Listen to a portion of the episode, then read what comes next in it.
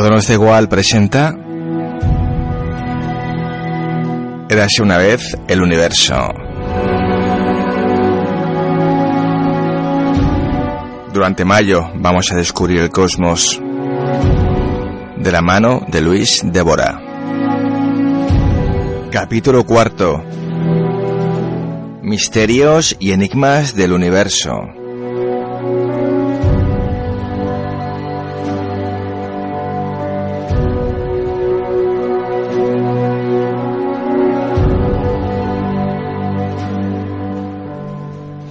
Pues para empezar, Carlos, nos vamos a plantear una pregunta. ¿No es mucha coincidencia que nos encontremos precisamente en una época donde las características del universo son, eh, son favorables para la vida?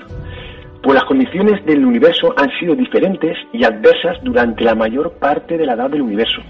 Actualmente, las constantes fundamentales de la naturaleza, la existencia de materia oscura y energía oscura, la materia bariónica, las interacciones fundamentales y las leyes que marcan las normas del universo se encuentran ajustadas con tal precisión que parecen haber sido diseñadas para la vida. El modelo estándar, que está controlado por 19 números, cada uno de ellos regula un aspecto distinto, pues esos números dan lugar a nuestro universo observable y se le conoce como parámetros o constantes. Si alguno de estos parámetros fuese alterado lo más mínimo, posiblemente el ser humano y las diferentes formas de vida que pueblan nuestro planeta, pues no existirían. La mayoría de los universos que el Big Bang podría haber creado son inhabitables y curiosamente, sin que nada lo justifique, vivimos en un universo donde existe vida. Por ejemplo, el físico teórico Andrei Linde hizo una estimación del número de universos potenciales que podrían existir. Pues la cantidad es tan enorme que existen más universos posibles que estrellas en nuestro universo observable y a pesar de todo, la gran mayoría inhabitables. Con todos estos datos, nuestra existencia parece improbable, pero en cambio, estamos aquí. Nuestro universo es como un edificio de miles de toneladas de peso que se sostiene simplemente apoyado en unos pinos palillos de madera, en la que cualquier perturbación derrumbaría ese edificio. A estas coincidencias se les suele llamar ajuste fino de las constantes. Para hacernos una idea, mejor de estas características tan afinadas que tiene nuestro universo para la existencia de vida, según el modelo estándar, pues las partículas fundamentales eh, se, eh, se subdividen en bosones que tienen un spin entero. El spin es como si fuera el giro de las partículas, aunque verdaderamente no se comportan como la mecánica clásica. Y fermiones, que tienen un, un spin eh, pues en entero. Pues una millonésima de segundo después del Big Bang, mucho antes que surgi- de que surgiera la materia tal y como la conocemos, pues se condensó en el espacio una especie de sopa, que es la, la que llamamos campo de Higgs. Pues este campo podríamos asemejarlo a una especie de océano que lo rellena todo, pues la, la molécula que compone ese océano, que pues serían los bosones de Higgs. Pues el campo de Higgs tiene cuatro partículas sin masa. Una de ellas es detectable y por eso se sabe que este mecanismo es el correcto, y las otras tres que no son detectables de forma directa, son las responsables de dar masa al resto de las partículas del universo. Pues las partículas ganan masa a través del bosón de Higgs de dos formas distintas. Una de ellas es interaccionando con el Higgs, lo que crea un efecto así como si fuese en el que hace que parezca que la partícula se mueve más lentamente que la luz y por tanto tenga masa. Y la otra forma es absorbiendo parte del bosón de Higgs, obteniendo con ello la masa. En el caso, por ejemplo, de no interaccionar con esos bosones, no adquieren ninguna masa, como es el caso del fotón. En cambio, otras partículas, como el electrón, se interaccionan con esos bosones, dando lugar a parte de la masa que actualmente conocemos. Nos referimos a solo una parte porque el vacío también puede proporcionar masa. Por ejemplo, alrededor del 99% de la masa del protón procede del vacío cuántico. Pues una de las características del universo es que se encuentra en un estado metastable, es decir, podría pasar en cualquier momento a un estado de menor energía. El problema de cambiar de estado es que conlleva una nueva configuración que modificaría el comportamiento del campo y por lo tanto la masa de todas las partículas, provocando con ello consecuencias catastróficas para el universo que conocemos. Cambiaría la química y las reacciones nucleares, la vida de las estrellas e incluso mantener el metabolismo de un ser vivo. En realidad, el principal culpable de esta posibilidad no sería exactamente el campo de Higgs, sino uno de los quarks, que es, el quark top, Bueno, de hecho, el bosón de Higgs intenta corregir esta inestabilidad, pero la masa actual se queda corta. Un cambio en la de configuración de nuestro universo es, por lo tanto, una posibilidad. Esto podría suceder en cualquier momento, porque no hay ninguna ley física que lo impida. Y además, es algo que no se puede pronosticar. Carlos, si ahora mismo el campo de Higgs cambiara de configuración, desapareceríamos, no nos, evaporaríamos ahora mismo, no nos daría tiempo ni, ni, a despedirnos. Todo esto ocurría tan rápidamente, pues que el universo que conocemos desaparecería. Por este motivo, yo suelo decir muchas veces que el botón rojo de apagado en nuestro universo lo encontramos justamente en esa metastabilidad del universo. Pero no solo yo apunto en esta dirección, por ejemplo, algunos astrofísicos como fue Stephen Hawking ya advirtieron que el universo podría volverse inestable y causar, y causar un deterioro apocalíptico en el universo, provocado por una burbuja de vacío que se expandería a la velocidad de la luz. No obstante, debemos estar tranquilos, porque todo parece indicar que el universo lleva estable 13.800 millones de años, es decir, desde el inicio del universo. Otro ejemplo enigmático que encontramos en el, universo es la gravedad. El universo está dominado por cuatro fuerzas eh, fundamentales, que es la gravedad, el, electromagnetismo, la fuerza nuclear débil y la fuerza nuclear fuerte. Todas nacieron posiblemente de una fuerza inicial única. Pues la fuerza relativa de estas cuatro interacciones se caracteriza, eh, se caracteriza por ser muy parecidas, exceptuando la gravedad, que es una fuerza extremadamente débil para hacernos una idea, si a la gravedad le damos como fuerza relativa el valor 1, pues la fuerza nuclear fuerte es de 1 seguido de 38 ceros. La fuerza nuclear débil es de 1, 1 seguido de 25 ceros. Y el electromagnetismo de 1 seguido de 36 ceros. Pues curiosamente, cuanto mayor es la fuerza, menor son las estructuras que lo forman. Para hacernos una idea, la, la proporción del electromagnetismo con la gravedad es parecida a comparar el diámetro del universo observable con un diminuto átomo. Por este motivo, hace falta un número enorme de átomos para lograr, por ejemplo, efectos gravitatorios apreciables, y por eso es difícil investigar los efectos cuánticos de la gravedad. Si el valor de la gravedad, de la gravedad hubiera sido diferente, pues posiblemente no existirían ni, los, ni las galaxias, ni las estrellas, ni los planetas. Por todo ello, muchos físicos y filósofos se han preguntado, ¿Por qué nuestro universo es apto para la vida? ¿Por qué estas leyes de la física y no otras? Eh, ¿Los números que gobiernan el universo fueron elegidos para dar lugar a la vida? Pues estas coincidencias misteriosas observadas pues parecen necesitar unos valores que no sean aleatorios. Entonces, Carlos, ¿podemos resignar, resignarnos a aceptar que las características del universo son simplemente como son? ¿O intentar buscar una solución alternativa? Pues para intentar dar una respuesta a estas preguntas, sin necesidad de un dios diseñador, los físicos pues han planteado hipótesis como los multiversos o el principio antrópico, aunque tal vez sean dos caras de una misma moneda, porque el principio antrópico pierde gran parte de su predicción sin un multiverso. Por este motivo se trata de dos ideas que necesitan llevarse bien.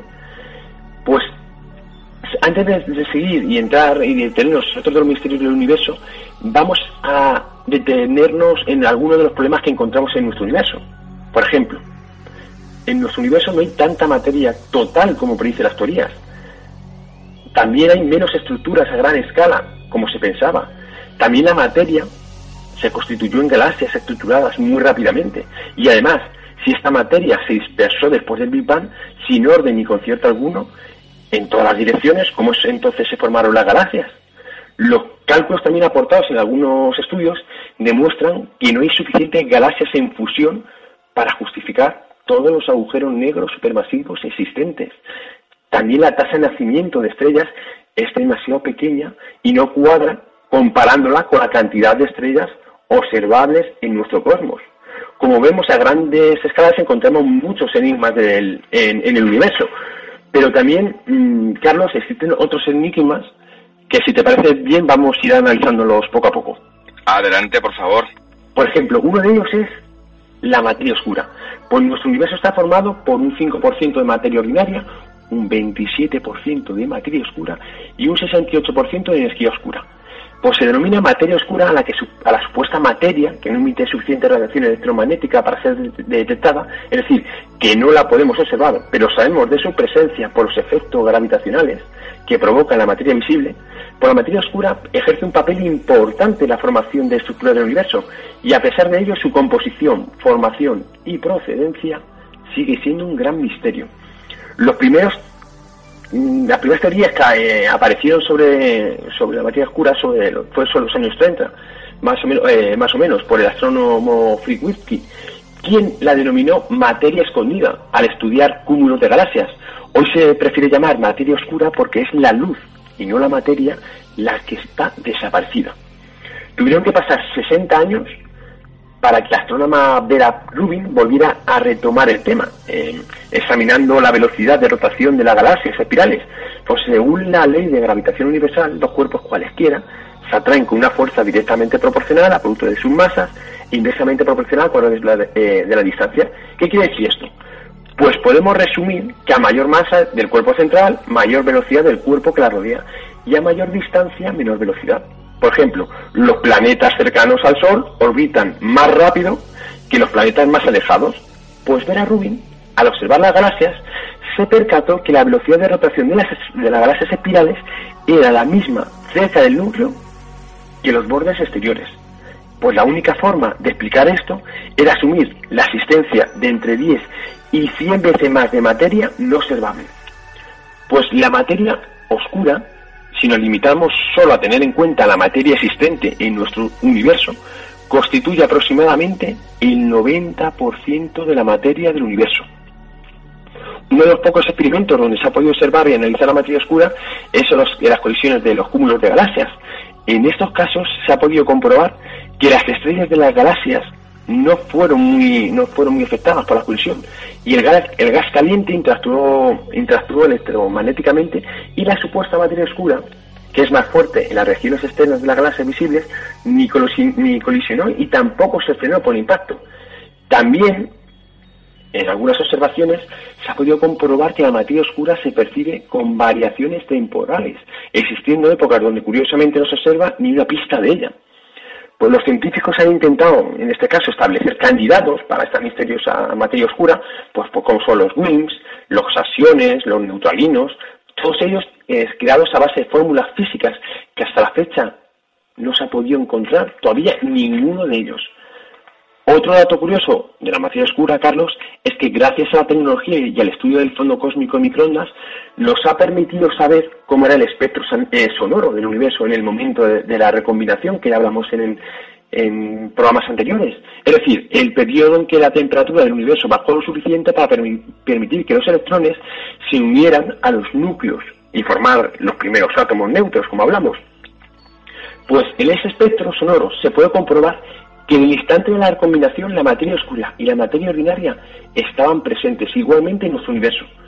Pues curiosamente, cuando esa onda sonora terminó de realizar una oscilación completa, el 27% de la materia ya no estaba presente. Es decir, 760.000 años después, la materia oscura había desaparecido. ¿Dónde fue a parar la materia oscura? ¿Está en otro universo? Pues si la materia oscura perteneciera exclusivamente a un universo, las probabilidades estadísticas de colusión entre la materia oscura y la materia visible, pues en este caso serían muy elevados. En un universo, en un, universo donde menos del 10% de la materia es visible, el colisionar con algo invisible que conforma más del 90% de la materia sería algo habitual y esto no ocurre. Entonces, entonces, ¿podría ser la materia oscura materia de otro universo? Pues Carlos, hasta la fecha todo lo que conocemos de la materia oscura son hipótesis. Tan solo podemos afirmar que su presencia en el universo es un gran misterio.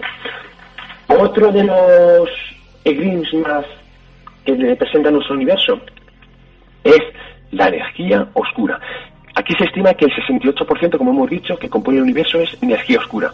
Por su composición no tiene nada que ver con la materia oscura, es algo totalmente distinto se descubrió aquí a finales del siglo pasado por dos equipos de astrónomos analizando las supernovas 1A. Pues según la teoría del Big Bang, nuestro universo mm, se está expandiendo y esto fue comprobado por Hubble, eh, Hubble en, los años 20 del siglo pasado.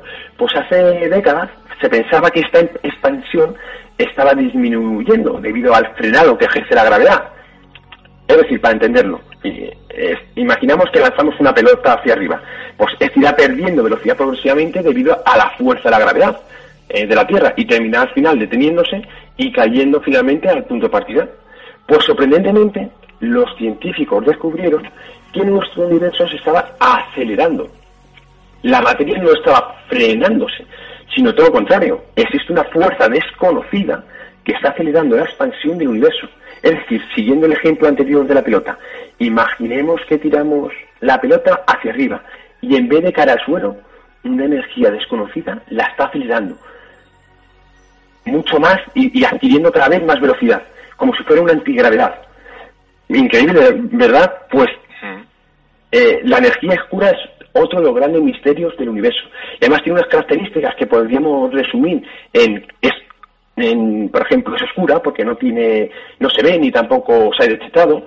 También su naturaleza es una incógnita, no interactúa con, ninguna de las fuerzas fundamentales, excepto con la gravedad. También la densidad de energía oscura no se acumula ni, de, ni se diluye, como pasa con, con la materia. Pues curiosamente, la densidad de energía oscura también se cree que es del mismo orden de, magnitud que la densidad de materia.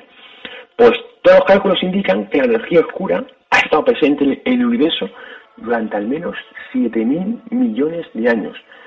Carlos, si el comienzo de la energía oscura hubiera sido antes y hubiera aumentado la aceleración exponencialmente en el transcurso, en el transcurso de estos primeros eh, millones de años del universo, pues nunca hubiéramos conocido, por ejemplo, las galaxias, porque no habrían tenido tiempo de formarse ni, ni de existir.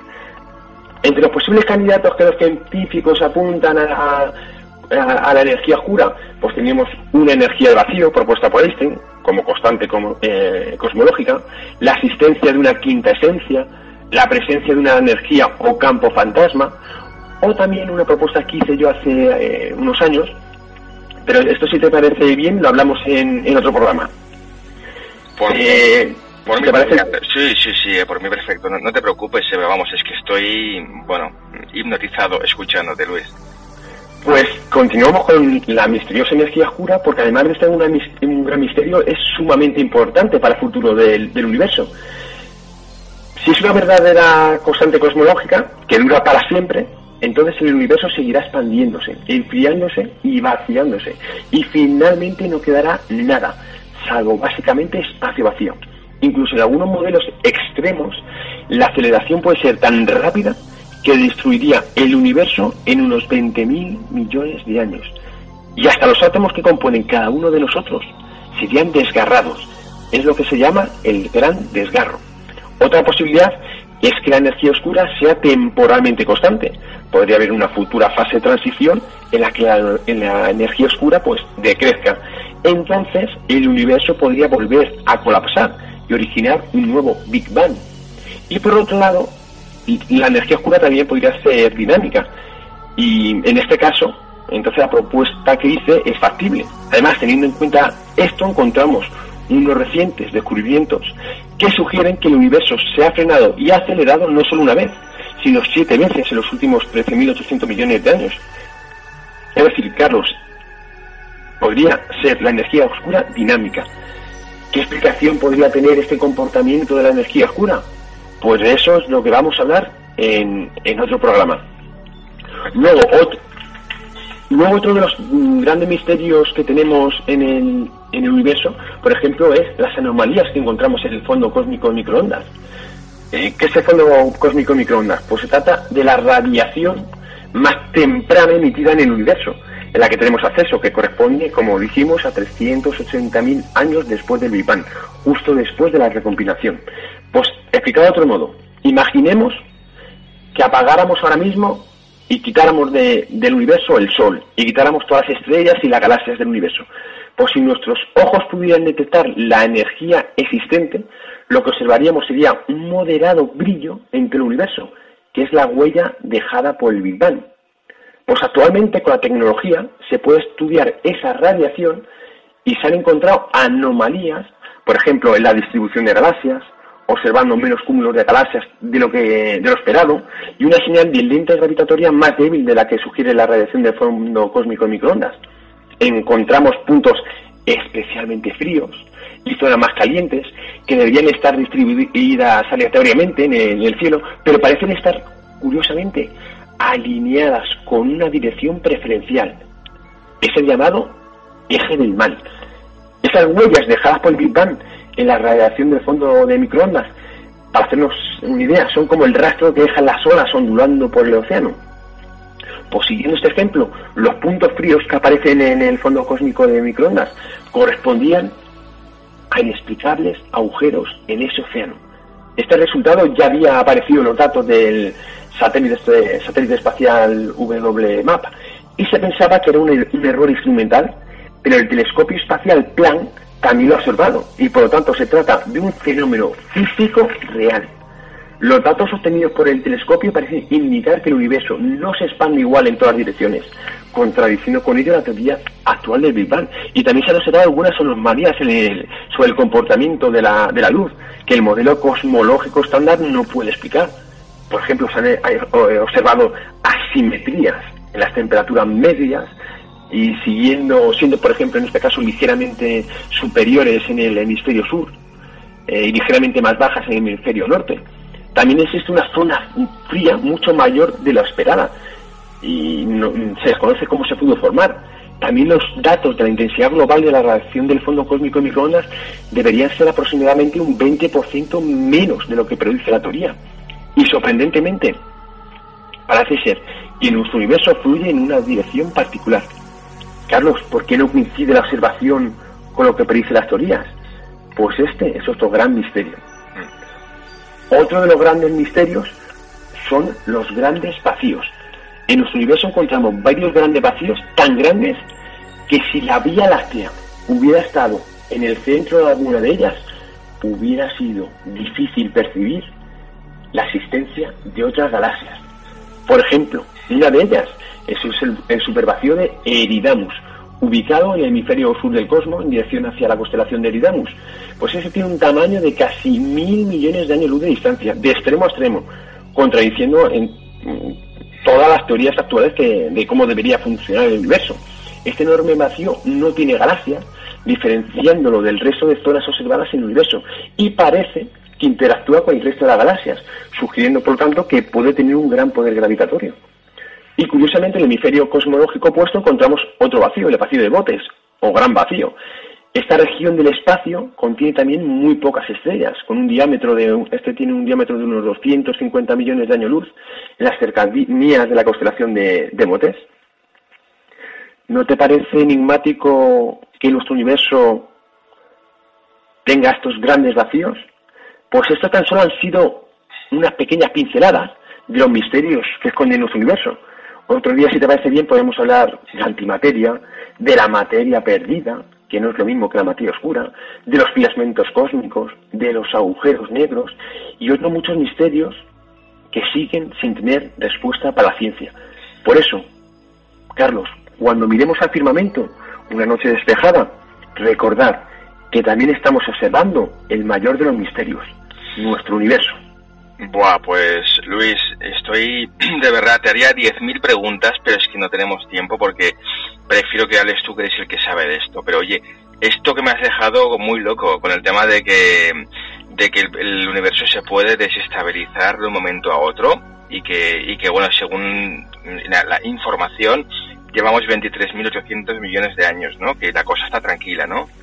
Sí, desde el inicio del universo, en los 13.800 millones de años, sí, curiosamente, el universo no ha tenido, sigue metastable, no ha habido ninguna desconfiguración, pero sí es posible, teniendo en cuenta lo que dictan los números y las leyes y, la física, que el campo Higgs se encuentra en un estado metastable, es decir, tiende a una menor energía y eso en cualquier momento podría suceder.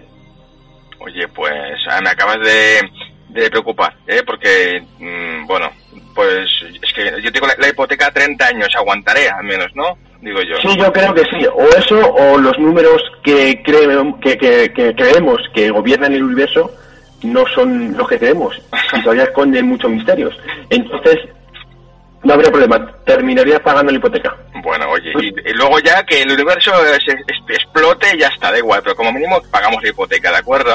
sí, más bien por los bancos, si no se van a cabrear. Eso. Bueno, Luis, oye, fantástico, genial, y la próxima semana ya eh, vamos a por el último especial de este mes de mayo que nos estás brindando y, oye, no te puedo decir otra cosa que gracias. Gracias a vosotros y espero que estéis disfrutando de ese misterioso y enigmático universo. Bueno, perfecto. Pues hasta la próxima semana, Luis Débora.